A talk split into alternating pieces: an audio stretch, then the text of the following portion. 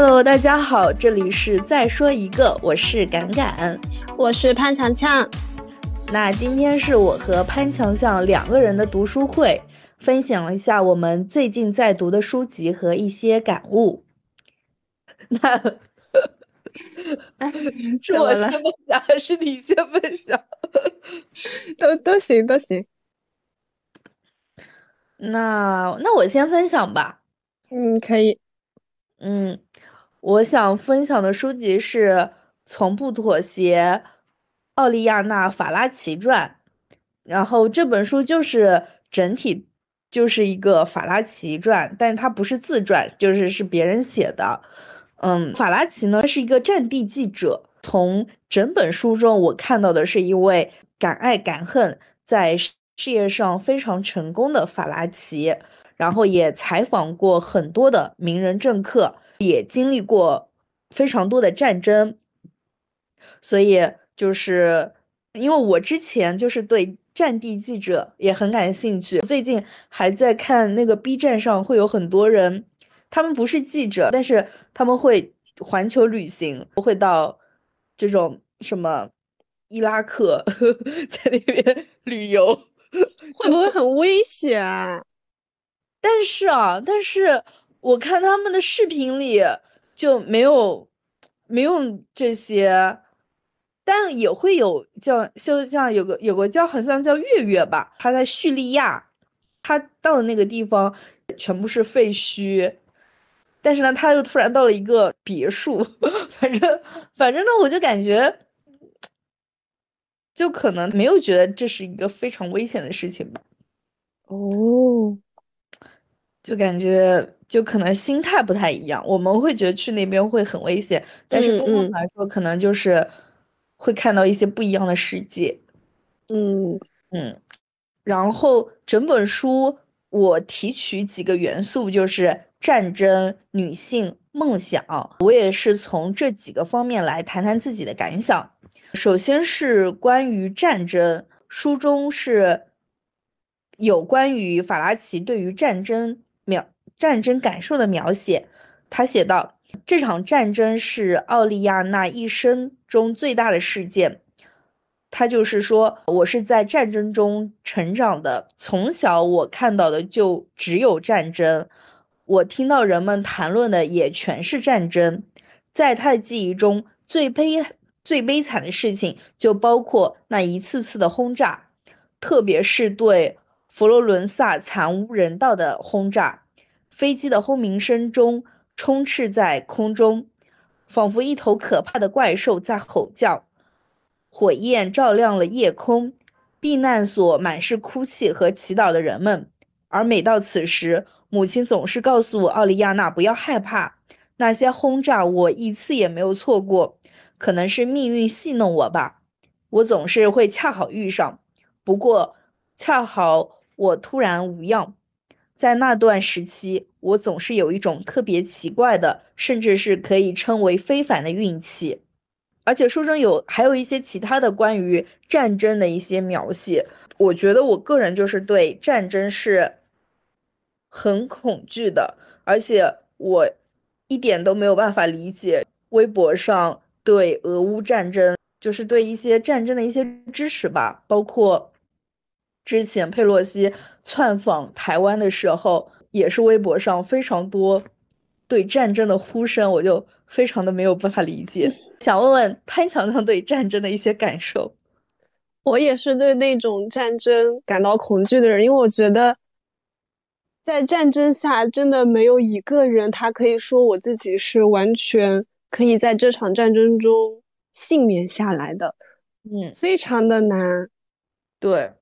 无论是对于，嗯，进攻方或者是守攻方，我都觉得非常的难。我我是反对这种暴力的，无论他们是出于什么目的。对对对，我也觉得，就是无论出于什么目的，然后战争到最后永远带来的就是生只有伤痛。对，带来的伤痛，我觉得永远是大于他。所谓的那个出发点，所谓的那个目的，嗯，然后就是我前几天听到的一期播客，推荐你去听，是姐姐姐说的第六十四期播客，在哭泣的俄罗斯同学旁边，我就像个会说话的哑巴。这一期，他讲哦，这个主题，这个标题你一念出来，真的是。这个播客主人公他现在是在俄罗斯上学，他学的是一些戏剧方面的，嗯。有一天，他身边的同学是越来越少，他们现在呃什么麦当劳啊，或者他那个苹果手机就完全没有办法使用了，很多品牌也都是撤出俄罗斯。身边的男同学嘛，都会接到电话，只要你接到电话，就是证明你被征兵了，他就会告诉你在什么什么时间到什么什么点，然后你就可能要去打仗了。哦，我就很难想象这就是二零二二年发生的事情。嗯，这期播客就我反正就听得很挺震撼的。嗯，对。但是很多人也不想去打仗。当然。但是现在俄罗斯的机票就已经是很贵很贵的了，就平常人都买不起。嗯，然后但也会有人就是逃出俄罗斯境内。有一对夫妻，他们逃到了蒙古，但我就想，他们虽然逃出去了，但其实，在俄罗斯境内，他们属于违法嘛，他们可能就一辈子都回不去了，然后只能就是在蒙古就重新开始生活，但其实这也这样也很难，而且还有看到一些轰炸，但我现在很少让自己看到这些新闻，但我看到一些轰炸，我就会觉得。就很难想象这是现在正在发生的事情。我看了那个电影嘛，前一阵上映的那个《万里归途》，就是关于撤侨的战乱时撤侨的那个事情。电影里也也有非常多战争的场面，所以就我觉得战争真的是太，就是太可怕了。就到现在都没有办法理解，就当时就微博上太多对俄乌战争就一片叫好，或者是就觉得乌克兰该打，我就会觉得这样的就很荒谬吧。可能他们真的就是没有轰炸在你的头上，你真的体会不到。我想说，就是战争还是。就尽量还是不要出现吧，就不应该出现战争。真的希望世界和平。对，世界世界和平，世界和平。然后呃，第二个元素就是梦想嘛。嗯，书中也有一段，他说，在他六七岁的时候，他开始考虑当一名作家。他总是直接说作家，而不是特别说明是女作家。这是他内心里一直存在的想法，他十分确定。但是在家中，所有的人都对此摇头。哦，作家，作家，你知道要成为一名作家并以此为生需要读多少书吗？母亲一直重复着，并跟他说杰克伦敦艰辛困苦的生活。他总是干着断断续续的工作，经常食不果腹。大伯布鲁诺。高声斥责他：“首先需要维持生活，然后才能写作。你现在连生活是什么都不知道，你想要写什么东西？”然后他告诉他说：“托尔斯泰之所以能写出这那么多作品，是因为他是一名贵族。托耶夫斯基为了维持生活，只能靠赌博去赚钱，因此他们一块儿努力，为了让我泄气和退缩。”给我灌输着写作属于有钱人或是老者的这种思想，所以我不能从事这项工作，因为我不但贫穷又太年轻。于是他相信了，他应该等到合适的年龄，经济条件得得以保障后，再考虑当一名记者。这一妥协看起来似乎对大家都是一件好事。读到这一段的时候，我就会觉得。这就是我们日常发生的事情 对，就无论是我自己还是说旁边的人，或者就比比方说我自己吧，我如果我想学一门，比如说想学一门外语，然后我之前的想法就会是，那我首先得有这些钱去报一门课，就报一门课。然后呢，但我现在还没有那么多钱，所以我现在还没有 还不能学习。就嗯，这样的想法真的是总是困扰着我，因为基于所处环境所所能获取到的，你也想要学习一门东西的那种途径也好啊，或者是就是嗯传统经验来说。对，你就只能只能向传统经验妥协。对，就我们自己知道的一些方法，可能就太真的太少了。而且主要是，可能你想要学习的这些东西，你是想要达到一个高度的。不是说你想学一门外语，你是想要达到这门外语，呃，比如说。外语考试的那个等级的认证，你拿到手了才会觉得，哦，我是学成功了。但是这这是一方面，但另外一方面，我就是会，呃，会觉得你的爱好确实有些时候看起来确实是需要投入很多金钱的。当然，比如说，呃，我之前一段时间，但我还没有去学，我想去学滑板，然后。在我脑袋里的第一件事情就是去找一个教滑板的机构。对对对对对，就就像嗯，就是书中说的那样，我反正我就是会觉得这是需要花钱，然后但滑板可能不需要花很多钱，但有些时候就会觉得其他事情也是需要花钱，是有钱人才能做的事情。就这样的这样的思维也蛮奇怪的。但确实会，我会发现这个思维就一直在我的生活当中重重复的出现。嗯，我也觉得。但其实我现在想想，其实如果人与人之间的关系非常紧密，或者说你有一群非常好的朋友，就除非你能找到一个很会滑滑板的小伙伴，并且他愿意教你，你才可以不用花那个钱。对，还有就是可以自己去学习，自己学习有点难啊，有点难，成本可能更高。对，所以我们一旦有这样的，就是我要去花钱去才能去做另外一件事情这样的想法的时候，如果这个钱真的很是一个比较大的一个数额，其实也不会很大，但是会稍微大一点的数额，就会觉得。这是我自己额外的支出，或者就说，那这个月我就不学了吧，那我下个月再学，或者 今年我就不学了吧，明年再学，然后就会一直拖啊拖啊拖，就最终不会去做这件事情。嗯，金钱限制了你的行动速度。对。然后就是读书读到这一段的时候，我又想到另外一部电影，叫做《指挥家》，它是真人故事改编的，讲述的是上世纪二十年代吧，出身微寒的安东尼亚，他想要成为一名指挥家，但是在那个时代，所有的指挥家都是男性，嗯，她是第一位女性指挥家。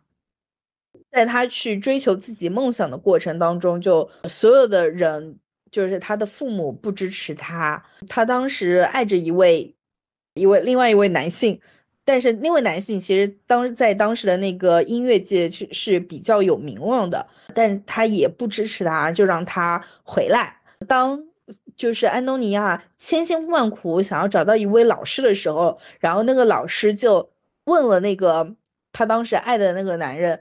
然后那个男人就写了一封信给他，说让他回家，把他送回家。就是安东尼亚，他周围的一切基本上都不支持他去追求自己的梦想。但最终有另外一位，应该是寄给了，我现在有点遗忘了，应该是呃只有一位支持他的梦想。然后他就是靠着一点一点的呃努力，还有小小的别人的帮助，最终成为了一名指挥家。所以我就感觉自己也不是自己吧，就是我们很多女性或者是很多人想要做的事情的时候，受到的阻力是非常非常大的。想要做一点点小小的成就也是非常非常困难的。我以前我就会觉得，可能就是没有成长，然后就以前会觉得所有的事情都要做到最好，或者是要把这件事情做到一个什么什么样的一个高度，才会觉得这个事情完成了。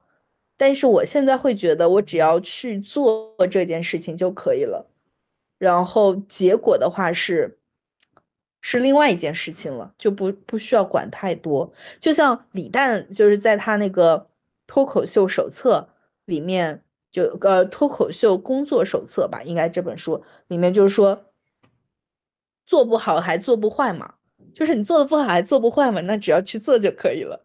所以现在我感觉我做任何事情都会，都会感觉到轻松一些，不会强逼着要求自己去做到，一定要把这个事情做到完美，然后完成比完美更重要。对你就是更多的去注重这个过程，不要太执着于那个结果。对，就要去做。在这个过程中，其实你也有收获的，不一定说我一定要完成一个呃什么样的结果，我才一定会有收获。我觉得在这个过程当中，你可能就会获得一些东西了。嗯，对对对，没错没错。主要是世人的评价，他们往往看不见你过程当中的付出也好，挣扎也好，所以他们。他们大多数人只能看到你那个结果，所以导致于大多数人就更多的会去追求一个结果。就像啊，平时工作中，领导会说：“我不管，我不管你 过程怎么样，我就是要看到最后那个数字啊，是在考核标准，嗯，那个完成下的。”嗯嗯嗯，是的，是的。然后，因为外界的评判标准是这样，而且我们也一直在这样的环境当中长大，所以我们给自己的评判标标准也会趋向于这样。但其实不是这样子的，对吧？我觉得你就是可以在做不同的事情，可以有不同的选择，不用对每对于每一件事情都是嗯结果论。嗯嗯嗯，对。因为很多事情，它它的一个结果不单单是以一个什么 KPI 的数字啊，或者是呃一个什么获得的荣誉或者怎么样的，就是他你就是获得了开心，嗯，他就他就是有价值的。但是可能对于一些老传统的来说，他们会觉得开心是个什么东西。开心，他开心不能量化是一个什么东西啊？就是他他他他都不算于一个结果，但是对于做这个事情的人来说，他获得了开心，我觉得这就是一个结果。嗯嗯，是这样子的。所以在我们这个年纪，即使我们没有很有钱，也没有非常丰富的阅历，但是如果有自己想做的事情，就。可以马上去做，对，不要害怕再失去什么了。开心，这个播客可以出来。虽然我们的订阅数量没有很多，但是，但是还是有听众。就像我那天跟你分享的，有一个听众在小红书上问我能不能加入我们。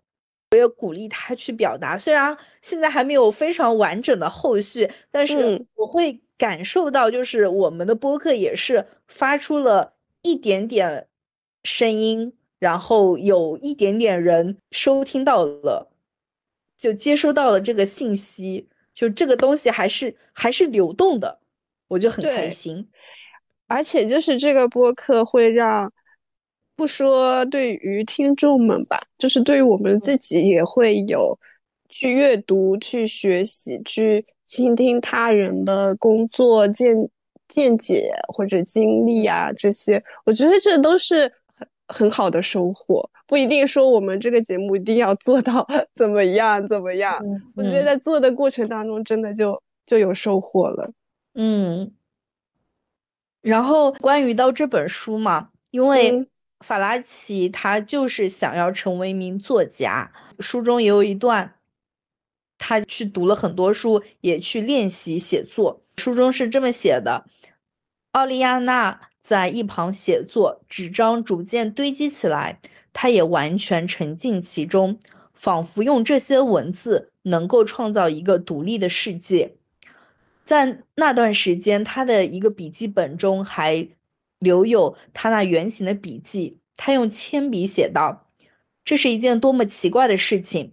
节日总是让人感到忧郁，特别是在下午，远处的钟声慢慢响起，听起来是多么悲伤，就像现在一样。一缕严冬的薄雾，寒冷的空气，一道银白色的亮光，没有太阳。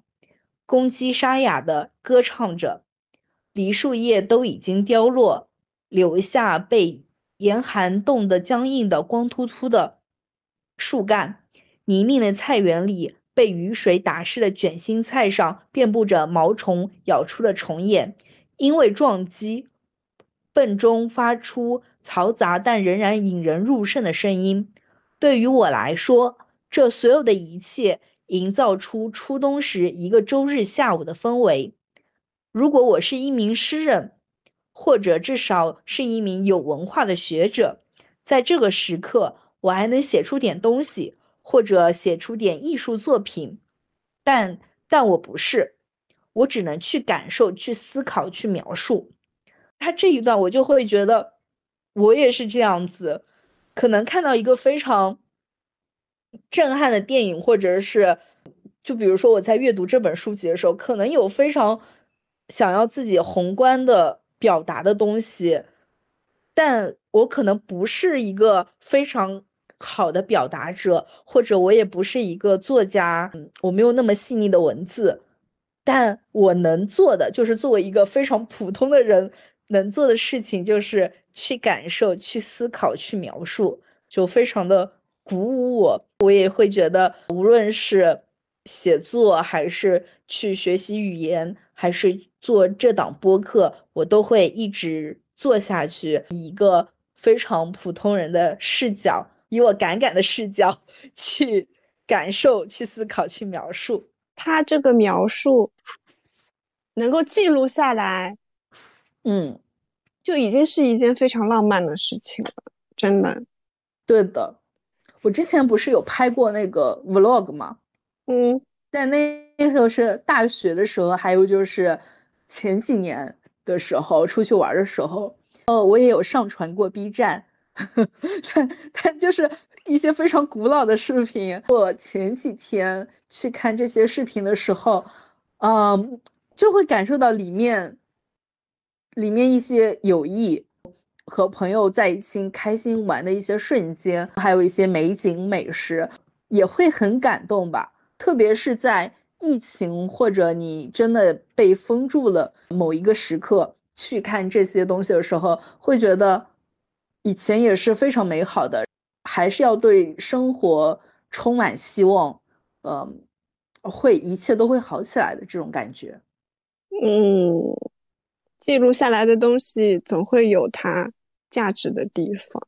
嗯，所以还是就是感觉日常生活中都是需要。去记录，然后去感受，去思考。对，是的。嗯，你的第三个部分，对，第三个部分关于爱情。我在书中看到法拉奇是一位非常敢爱的女性形象，她对自己的恋爱都是 all in，把自己全情的都投入进去。嗯。会觉得可能读起来有些时候会觉得他可能会有一点点恋爱脑，就是现在的一个标签恋爱脑。呃，我先读一段书中的一段文字，他喜欢为他做一些小事。少有的几次，他在他伦敦的家中休息了几天。那时候的他成了世界上最幸福的女人。他给她做饭、收拾房子，甚至都想让他停止雇佣清理房间的女佣，以便将这些工作全部留给自己来做。他告诉他说，他想成为伦敦至米兰航线飞行员的亲戚，这样他就能够每天将他穿脏的衣服呃拿回家。然后第二天早晨重新熨烫好衬衫送回来。他在伦敦的家被包裹淹没。他给他买了非常非常多的东西，嗯，还有一些药物啊什么的，还有一块金表、西服背心。此外，还为他裁缝准备的很多的衣料，甚至更多的料样，让他能够在其中选出自己最喜欢的面料。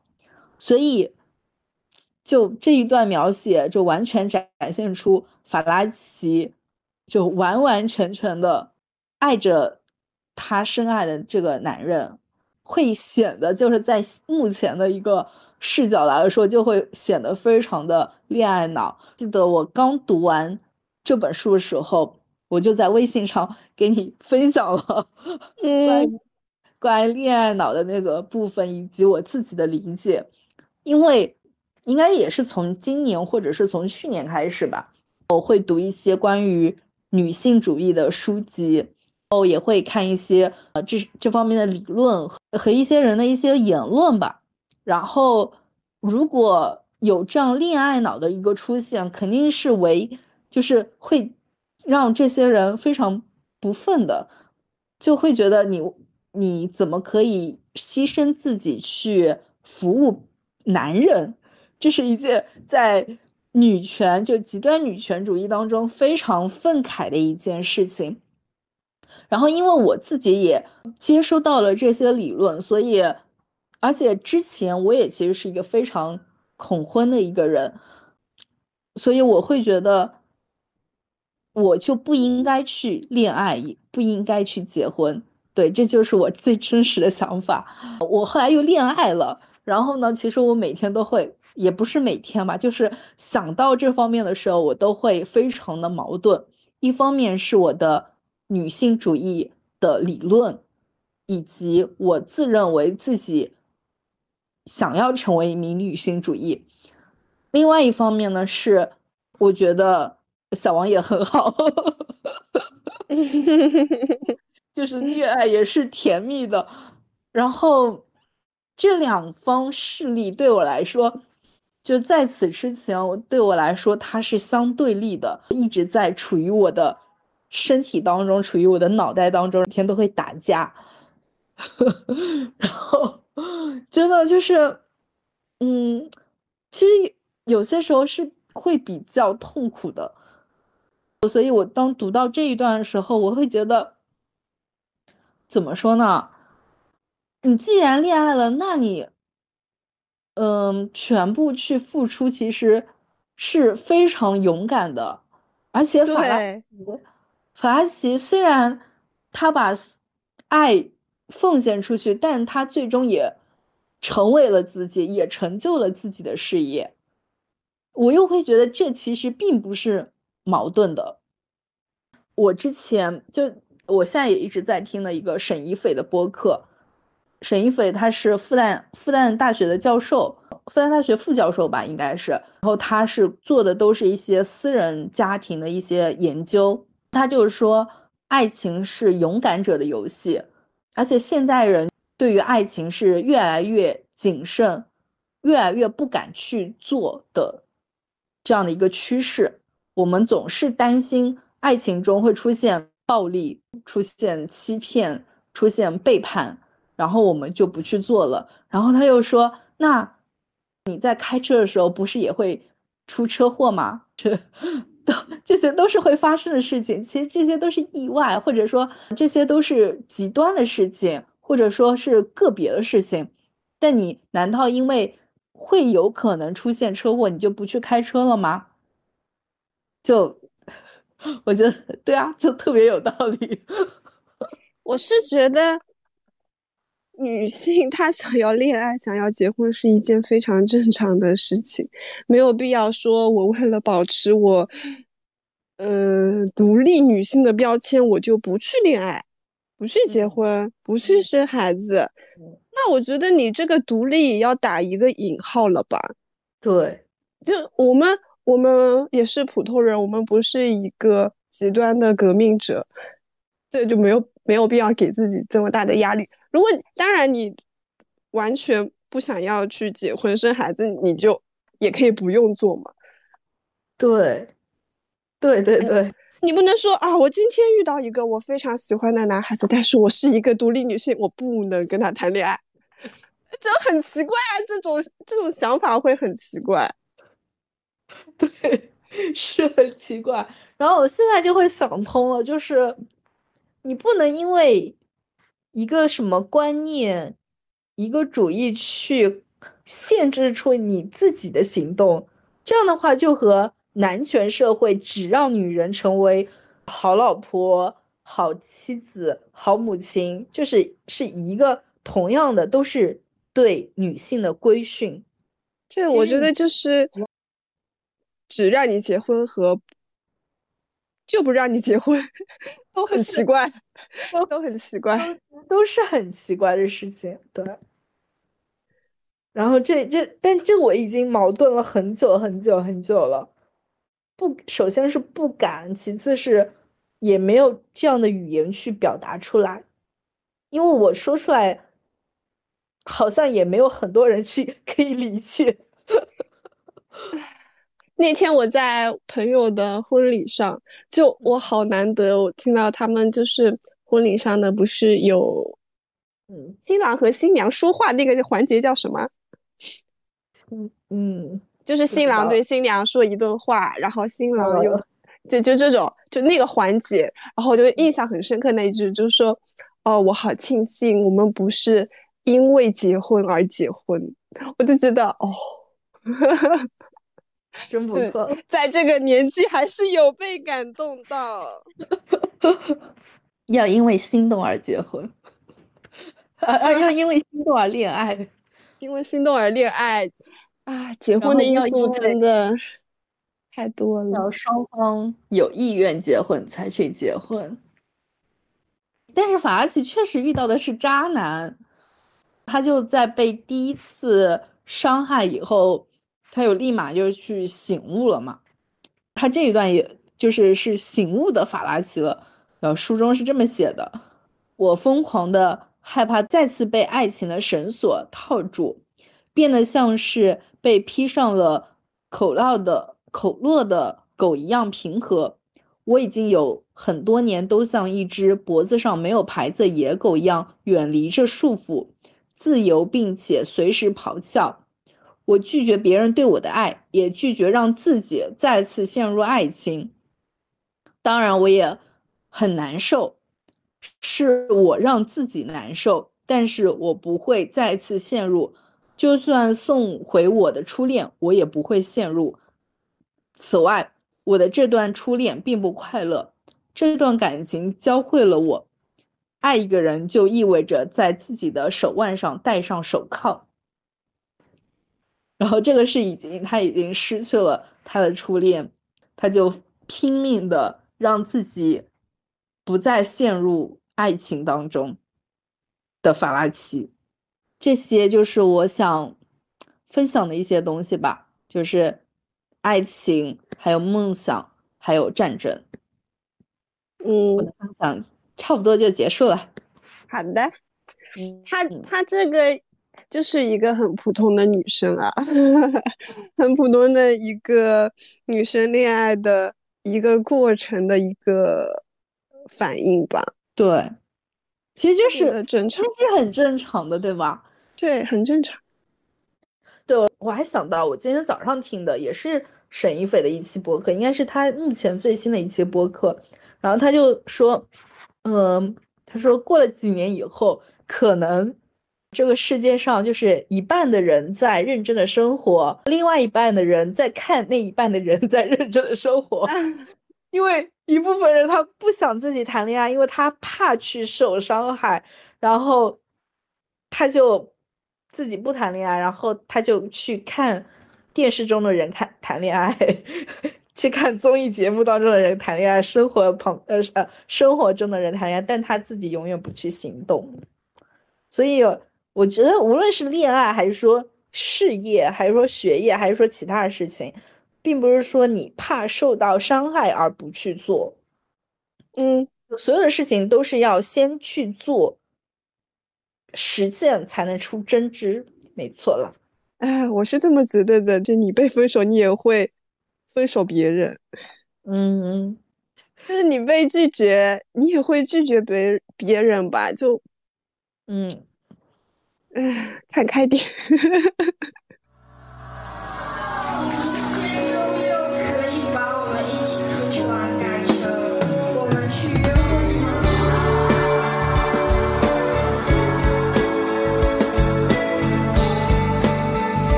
好啦，那轮到你分享了。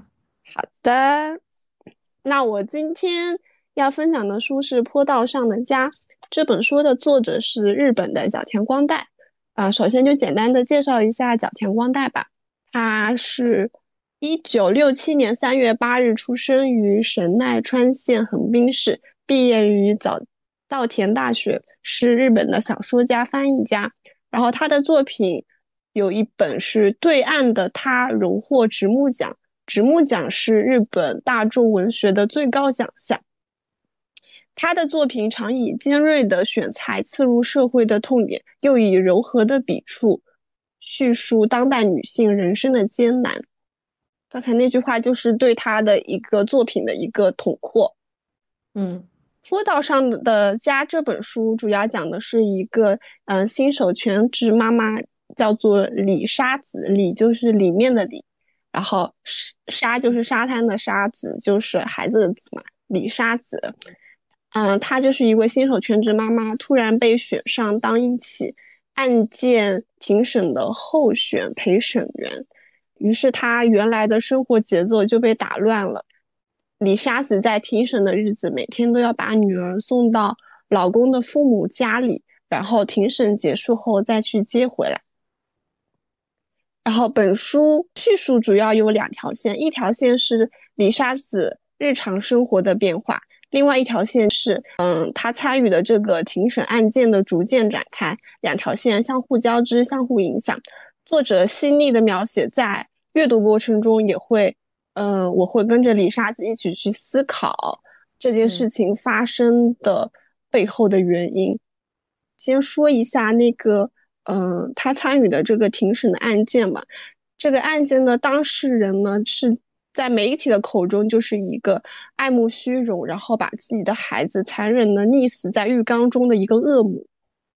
法庭上分别由检察官、当事人、律师、证人，证人呢是有四个人，一个是呃她老公，还有她婆婆、她母亲、她闺蜜四个人分别发分别发言。神奇的是，每个人口中当事人都是一个不一样的展现，就每个人说的都不同。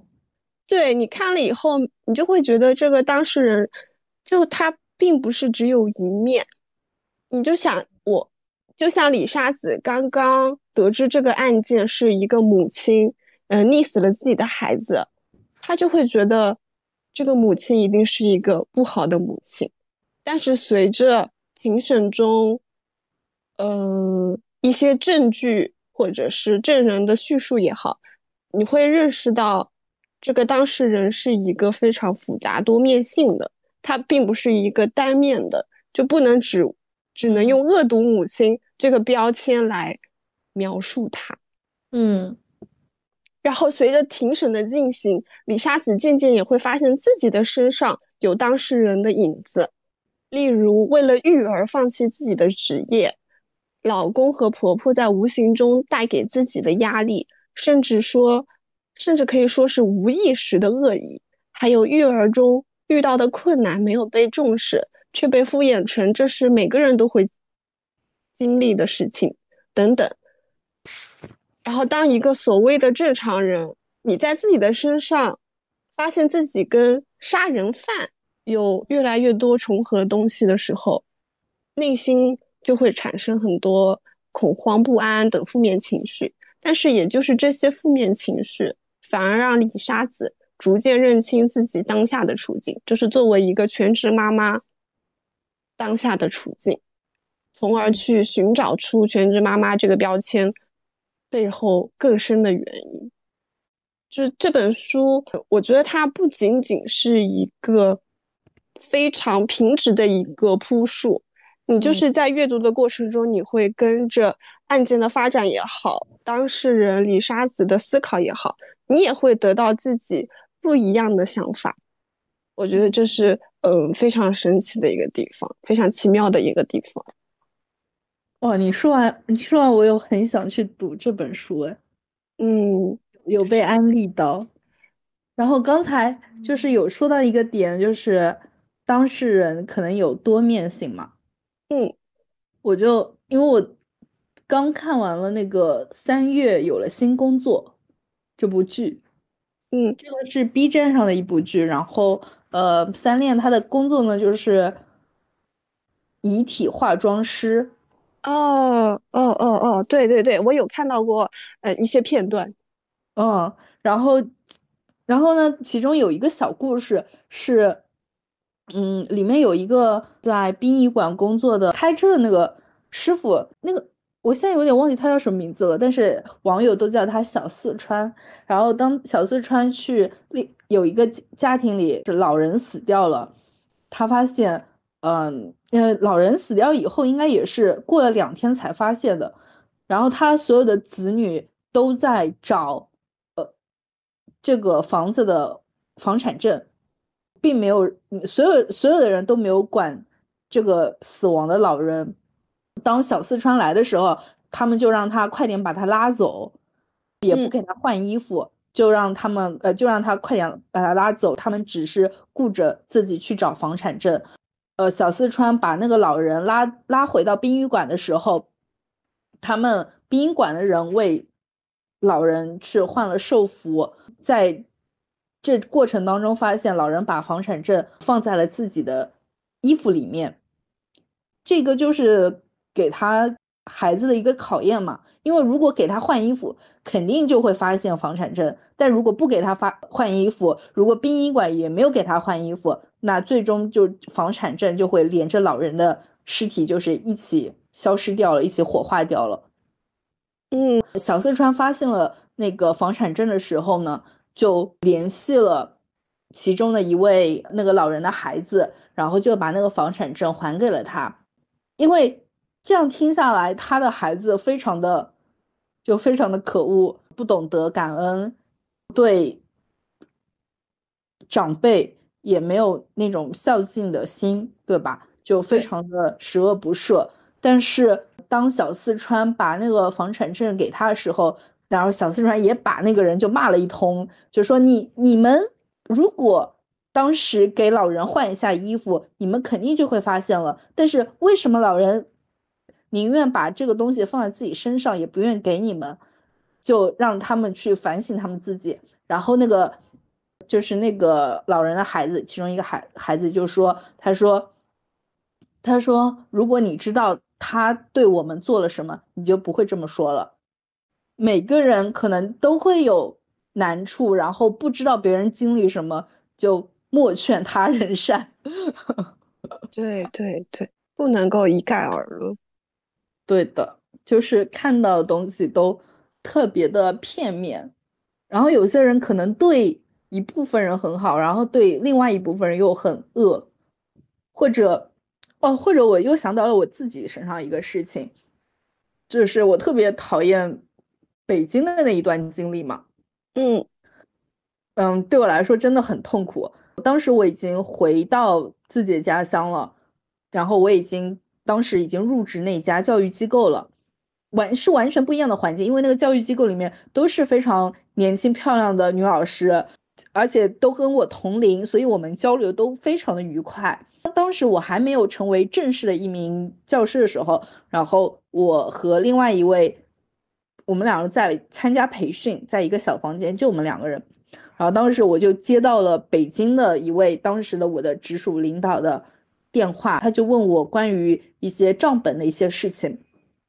当他打电话的我那一那一刻，我的我可能整个人都会变化了，就是我变得非常的有攻击性，或者我会变得我就不想跟你讲话，或者我我我一接到这个电话我接，但是我下一秒我就想挂掉，我就不想跟你多说任何一句废话。但我自己可能并没有意识到这一点。然后当我挂掉那个电话的时候，我那个小伙伴就跟我说：“他说，他说，那个电话是不是你特别讨厌？他还说那个电话就那个人是不是是你上一家公司的人？我说嗯是的。然后他说难怪呢。他说你接到那个电话就感觉整个人都不一样了，就就真的是这样子，就是经历不同，然后经验不同，或者。”你我们对人的态度就不同，就很多东西都是相互的。对，就像我之前，我就前面说的，老公、婆婆、母亲、闺蜜，他们四个人口中说出来的，嗯，那个当事人是完全不一样的当事人。嗯，所以我听到这一点的时候，特别的有感触。对我就是，嗯，就算看完这本书，你说我也不不能对，呃，那位母亲概括出一个具体的形象，嗯，就不能用简单的几个词去概括她。我记得，呃，我没有摘录下来，但是我记得，呃，书中就是最后，嗯，法庭对于这个当事人的审判，他，嗯。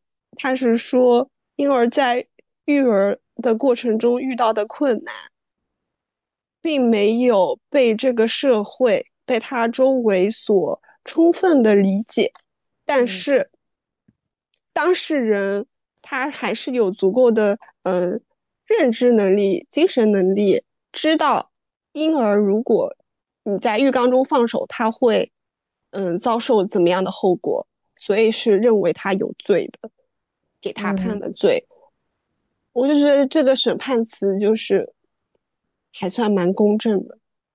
嗯嗯，在法律上面，就算是这种溺死自己孩子的母亲，我从他的判词中还是能够读到社会对于他人格的一种认可。嗯，反正就是我觉得人性就是非常非常的复杂的。对，嗯。虽然我们就是坚定的认为，犯罪就是就是要受到他应有的惩罚，但是你去挖掘他犯罪背后的成因真相也是非常重要的。对。然后，嗯，那我接下来就分享一些片段吧。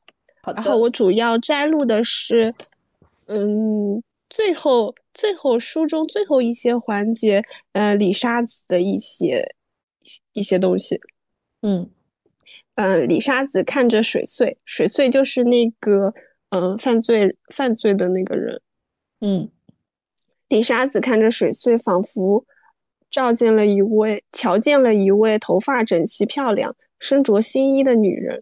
我所看到的不是她，而是我自己。李沙子静静的发现。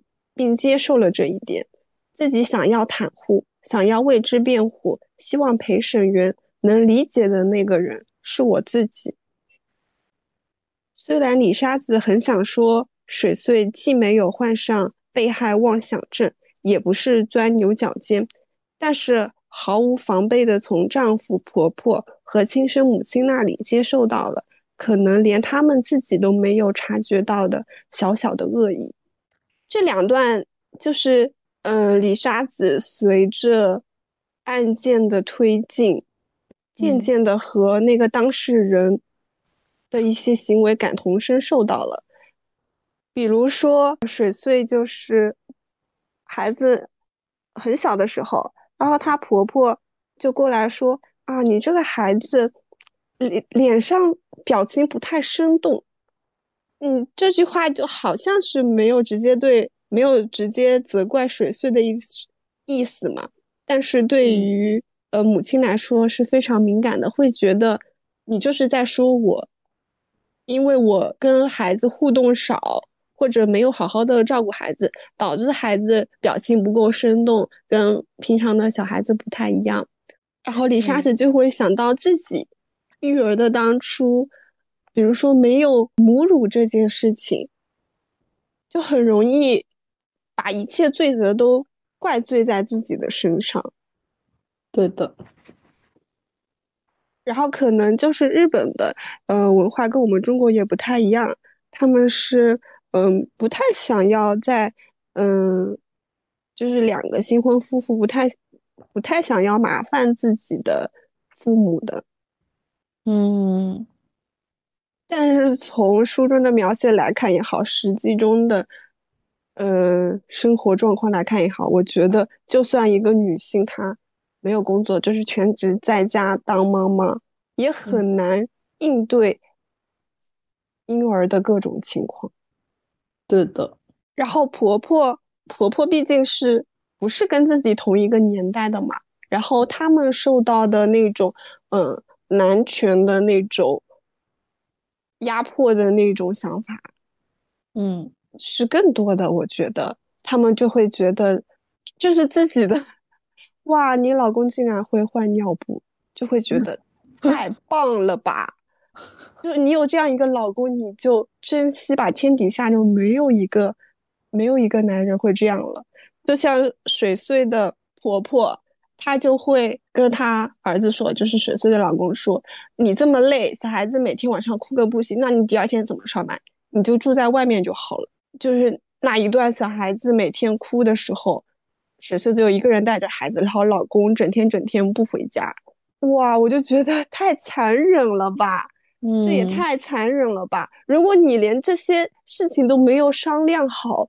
怎么就决定要一个孩子呢？对的，而而且我觉得就是这个案子，嗯，叙述中有一点，比如说水穗她之前的工作收入其实是比老公高的，然后，呃，老公就会觉得面子过不去，然后两个人结了婚以后就开始商量有孩子的事情嘛，嗯。然后决定是让水穗辞职在家带娃，他就会换一个工作，就这样子嘛。然后，但是他换工作的契机是在怀孕及生产的过程中进行的。我觉得一个男生，你既然呃要承担起养家育儿的责任，并且就是想要你的妻子是全职在家的话。你换工作赚得高更高薪的工作，应该是在结婚前就完成好的，嗯，这样你就呃婚后可以跟就是产后可以跟就是承担自己更多作为父亲的责任了。就我就觉得很鸡贼这一点，就是把自己换工作跟生产结合，就是这个时间重合在一起。然后一面说着我都是为了这个家，一面逃避育儿的责任，我觉得非常的鸡贼这一个做法。嗯，而且在别人看来，你这个丈夫非常的好，你为了这个家，为了承多更多的经济压力，主动去换工作，对吧？赚取高薪，别人看来会觉得是一个好呃好父亲、好老公，完全没有问题。但是对于妻子来说，我觉得他这个表现就是 完全不够的，真的，我很鸡贼，嗯，气死我了，真的。其实就是逃避，就像很多人，你就是对啊，你就是换好工作，你再来跟我谈生孩子的事情，这样子，这样子，水穗她没有怀孕之前也不用到辞职，对吧？这这这样子，两个人都还可以多，嗯，弄点钱，不好吗？为什么一定领完证就马上要辞职，然后开始备孕，怎么样的？我觉得，唉，就是气死我了。看这个案子的时候就觉得气死我了。这个男的真的是特别的冠冕堂皇这套说辞。嗯，还有就是说什么结了婚的男人，如果改变自己的那些职场上和朋友相处的那些那一套东西是非常逊色的，我就惊呆了。这个言论，他就是这人就是直男癌，对吧？或者他其实就是整体上他的中心思想就是逃避对这个家庭的责任，然后他只想承担经济的一部分，但是其实经济的一部分虽然很重要，但他也只是其中的一部分责任而已，更多的是陪伴的责任，这些他都不想去做，也不想去承担。我是觉得，嗯。当然，男生承担大部分经济是压力是在那里，但是这个社会，嗯，它就是可以让男性得到更好的经济，相比于女性来说，所以他们没有什么好自豪的，说我赚的比你多，因为这个社会本来男生赚的就是比女生多，而且就算从小从小的财力支撑上来说。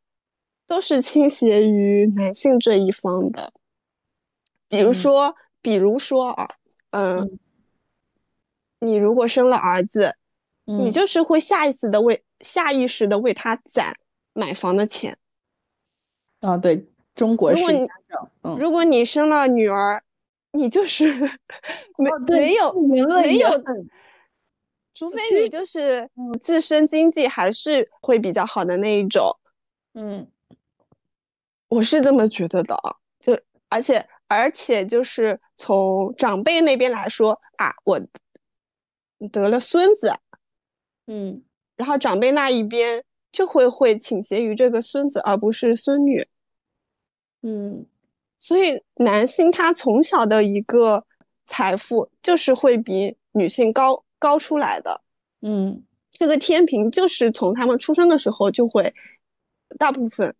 来说都是就是会不一样的，所以男生在我面在我面前，如果说他赚的比我多，我就说怎么了？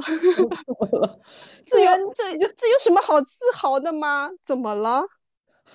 对你如果赚的没有比我多，我才觉得你有问题。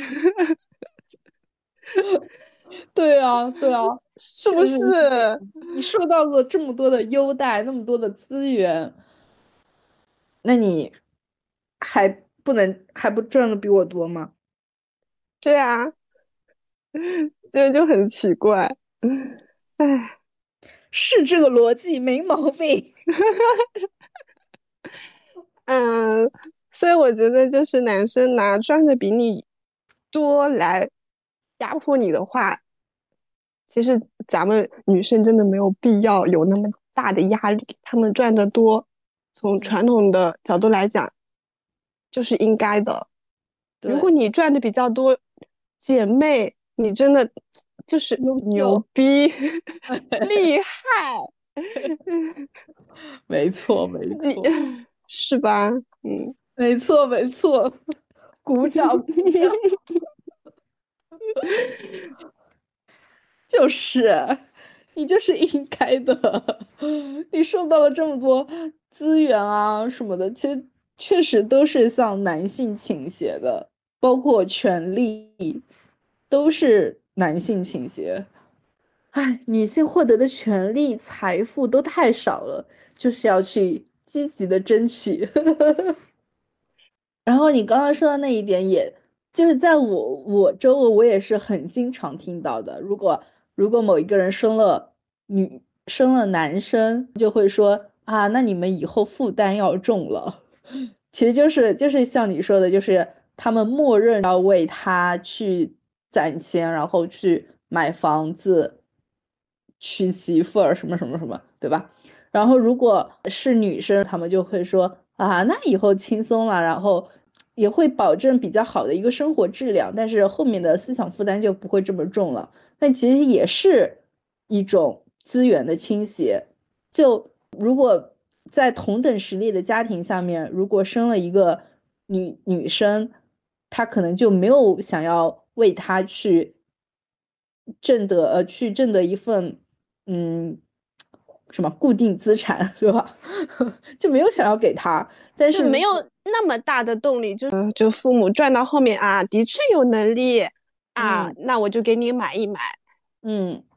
没有能力就算了，反正你是要嫁人的。但是儿子就不行，儿子的话，我啊，我就是要拼死拼活，就是要给儿子挣下一套房子钱。对，就所以就是那总的那如果我们换个视角来说，那就是男性在出生的时候，在有一定经济实力的时候，他就他。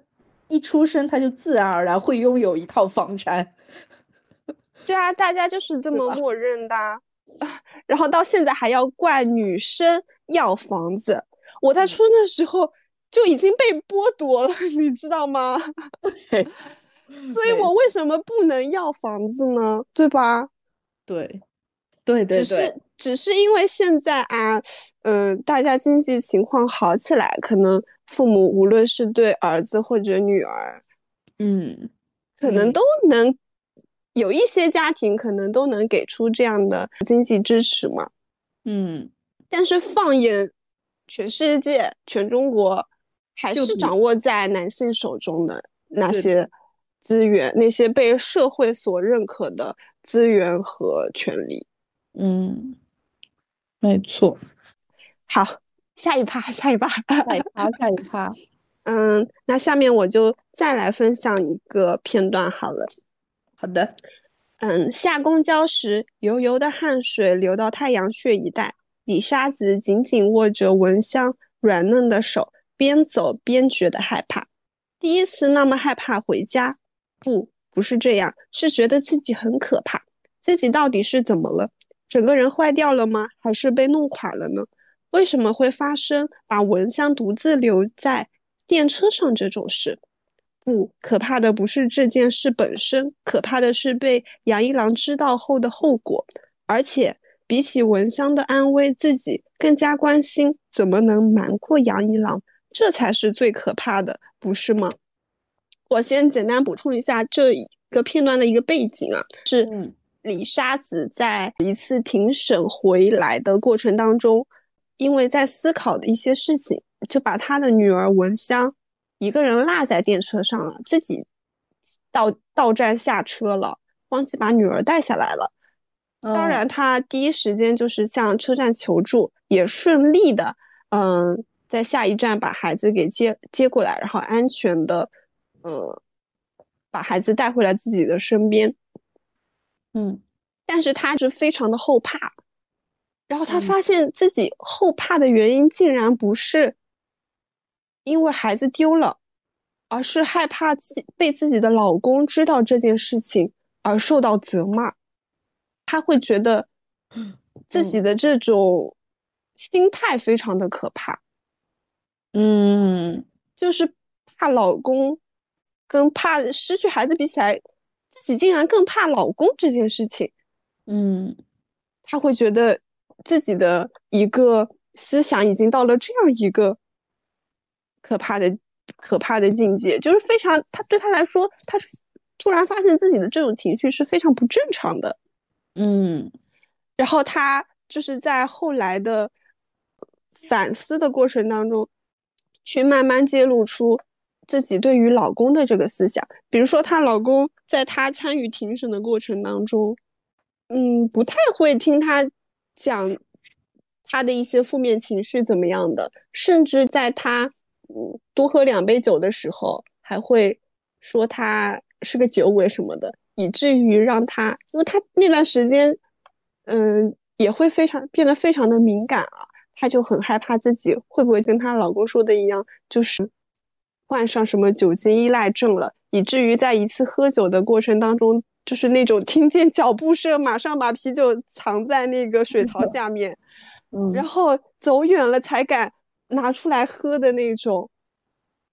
然后渐渐就发展成现在这副样子，他就会觉得非常的恐怖。原来老公的一些无意识的语言暴力和一些嗯行为行为伤害，真的有伤害到自己。嗯，她才发现她的老公其实也就是那种很大男子主义、很虚虚、很虚的，其实是很虚的那种老公。嗯，然后也是那种会在言语中批判自己的行为，而不是那种支持自己的行为。嗯，就完全是 PUA。对他有发现自己就是被 PUA 到。嗯，然后他发现，他发现，他发现自己被 PUA 的这个时刻，然后他自己非常的害怕。对，这也就是他后面，我就最后再读一段，算是他逐渐理清自己思路，然后获得一个比较清醒的认知的一个东西吧。嗯嗯嗯。那么母亲憎恨我吗？他会憎恨那个超越他的女儿吗？这不是憎恨，是爱，借由藐视伤害对方，达到控制对方的目的。一切都是因为爱，这就是那位母亲爱女儿的方式。既然如此，杨一郎说不定也是这样，没有任何意义，也没有任何目的。并非基于恨意的藐视伤害妻子，而是因为他只知道这种爱的方式。这么一想，这几天浮现在脑海中的疑问全都有了合理的解释。杨一郎肯定很不安吧，生怕妻子去往一个自己不了解的世界，拥有自己没有的知识，开始说些自己听不懂的话，然后发现一直依赖的一家之主也不过尔尔。这一定令他很不安。审判这件事对他来说就是这样一个具有威胁性的东西。为何自己一直没察觉到如此简单的道理呢？李沙子扪心自问，答案很快就浮现在了心中。因为自己放弃了思考。嗯，就最后一个，因为自己放弃了思考，真的就一下子击中了我的心了。嗯，我也是，就是在和父母也好，就是他前面有说，那么母亲憎恨我嘛，就是他跟他女儿文香的相处过程当中，脑子里也闪现出小的时候他母亲对他的一些，嗯，一些行为，嗯，然后他发现他们俩这些行为有一些相通之处嘛，然后他就去理。理这些行为背后的一个情绪，他发现这也不是说母亲讨厌我、恨我，而是而是说，好这个女儿我好，她长到这个年纪或者住处，我好像不太认识这个女儿了。嗯，因为人在成长的过程当中，难免会，就像他原文说的，就，哎，原文在哪？超越了自己，对。女儿超越了母亲，因为我像我们东亚东亚这边的，就是父母的控制欲还是比较强的，嗯，要有孩孩孩子的那种服从度、从属度也是嗯比较高的。然后她就去思考，她跟她老公讲，她嗯庭审案件中，但是她老公就是不太重视。有点不理不睬的那种，然后她发现，可能就是因为她老公害怕自己的妻子说一些自己完全不懂的东西，因为庭审这件事情不是看起来挺高大上的嘛，嗯，然后自己的妻子其实是在做这种比较厉害的东西，而不是那个成天在家啊，就是给我做饭、洗衣、整理家务的一个。普通的家庭主妇了，嗯，就这让男性害怕了。对这种害怕，其实他们也没有意识得到，但是从一些行为上，就是会有一点点的变成，嗯，攻击对方，比如说啊，你这个酒鬼，你要是庭审支撑不住，就只会喝酒嘛，类似于这种话，嗯，而不是说啊。嗯，这件庭审对你困扰很大吗？你能跟我说说吗？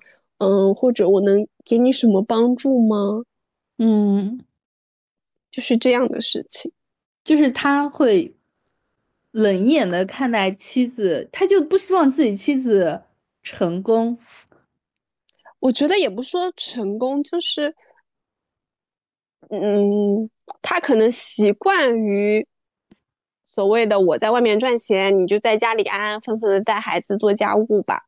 嗯，就。最好一辈子都这样子，不要有任何的改变。嗯，所以他们一旦事情发生改变的时候，就会变得有一些不安。嗯，然后这些不安又难以言说，可能自己都没有意识到，但是已经从日常的行为中、言语中已经透露出来了。嗯。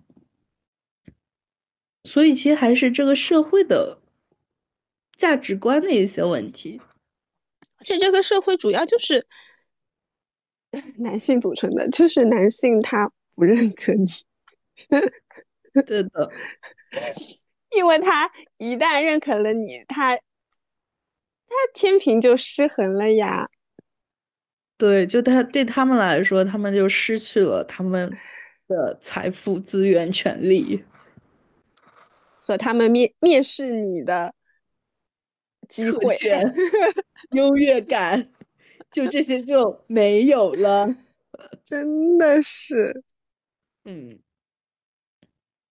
但其实他们就是男性在男权社会当中，其实也是，他并不是永远的优越者，因为很多男性如果他没有什么远大的梦想，但是他要被。觉得你是男生，所以你必须要怎么怎么怎么样。这种这种教呃，就是规训，也其实一直被这种规训笼罩着。就是因为因为男生男性他要传承自己作为这个社会主体，所以他就是只能对男性继承于这种教育。嗯。因为男生你不做，就会有女生来做。对，但是他又不想让女生做，他们又不希望女生去做，去抢他们的资源。那我们今天的分享是不是分享好了？嗯，差不多了。录了多久了？一个多小时了，够行了。那我们今天的录制就要结束了。下一期我可能会分享百分之五的改变。如果你也有在读这本书，或者也想要分享一些自己的感受的话，可以留言评论告诉我们，让我们到时候再进行交流。嗯，感谢你的收听。你可以在小宇宙、汽水、苹果播客、Spotify 收听我们的节目，我们就下期再见啦，拜拜，拜拜，拜拜，拜拜。人生是偶然，在自己的路上义无反顾的狂奔。